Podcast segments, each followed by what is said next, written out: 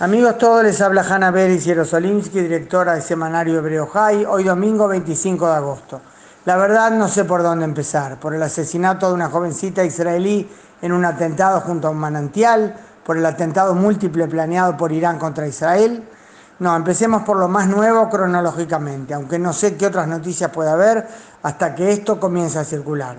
Estoy grabando esto siendo ya las 11 menos 25 de la noche decíamos del domingo 25 de agosto. Hace aproximadamente eh, una hora y media sonaron las alarmas en el sur, por cierto, no por primera vez en la última semana.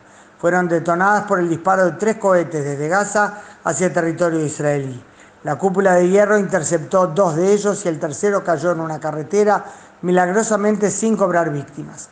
Pero inclusive al lograrse destruir dos de los cohetes en el aire, se vivió un impresionante drama, porque una de las interceptaciones ocurrió justo sobre el lugar en el que se estaba llevando a cabo el festival Sderot Live, un gran evento musical repleto de gente. Imaginen los nervios aún para gente acostumbrada a esta situación. Cuando están a la intemperie, comienza a sonar la alarma, sabiendo claramente todos que tienen solo 15 segundos para refugiarse. La histeria, la corrida, la policía abriendo todos los portones, gente tirada al piso, familias en las que hijos se pierden de las manos de sus padres en medio de la locura.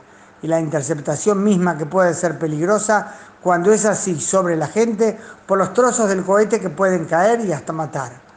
Pero esto no fue lo único del fin de semana. El sábado por la noche Israel atacó posiciones de Irán en una aldea aledaña a Damasco, en Siria, y el primer ministro Netanyahu confirmó oficial y públicamente que había sido obra de la Fuerza Aérea Israelí explicando el porqué. El operativo tenía como misión desbaratar un atentado planeado por Irán contra el territorio israelí.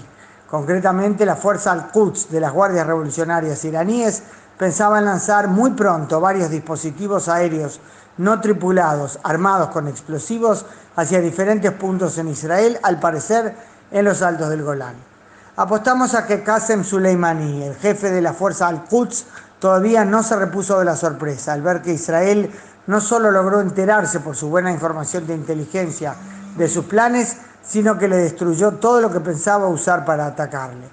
Es indudable que hay una escalada, no llega a una guerra total, pero es ya una lucha abierta entre Israel e Irán, cuyo detonante es el constante esfuerzo iraní por instalarse militarmente muy cerca de Israel y por armar a su brazo en Líbano, Hezbollah, con misiles precisos capaces de alcanzar cada punto de Israel.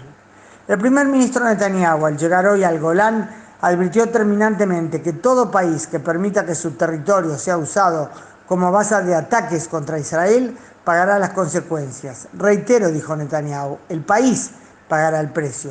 En otras palabras, que no espere ni Líbano ni Siria, al parecer tampoco Irak, gozar de inmunidad si Irán usa su suelo para atacar a Israel. Que no digan yo no fui.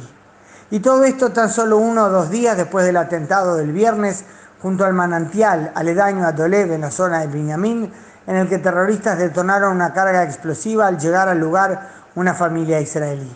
Mataron a Rina Schnerb de tan solo 17 años y lograron herir a su padre Eitan y su hermano Dvir. Aún Israel está buscando a los terroristas. Esto ocurrió en un lugar al que llegan tanto israelíes como palestinos a disfrutar del manantial. Pero los señores de la muerte, que claro está, mienten al decir que luchan por el pueblo palestino, lo que quieren es matar israelíes y toda posibilidad de convivencia en paz. Seguramente, aunque cueste decirlo, habrá más muertos y más atentados. Lo que no entienden es que Israel no va a desaparecer. De la oscuridad deberá salir luz, dijo meses atrás el rabino Israel Goldstein de Chabad, cuando su sinagoga fue atacada en Estados Unidos por un antisemita aún en medio del dolor. Amén. Hanna Beris, Jerosolimsky, desde Jerusalén, domingo 25 de agosto.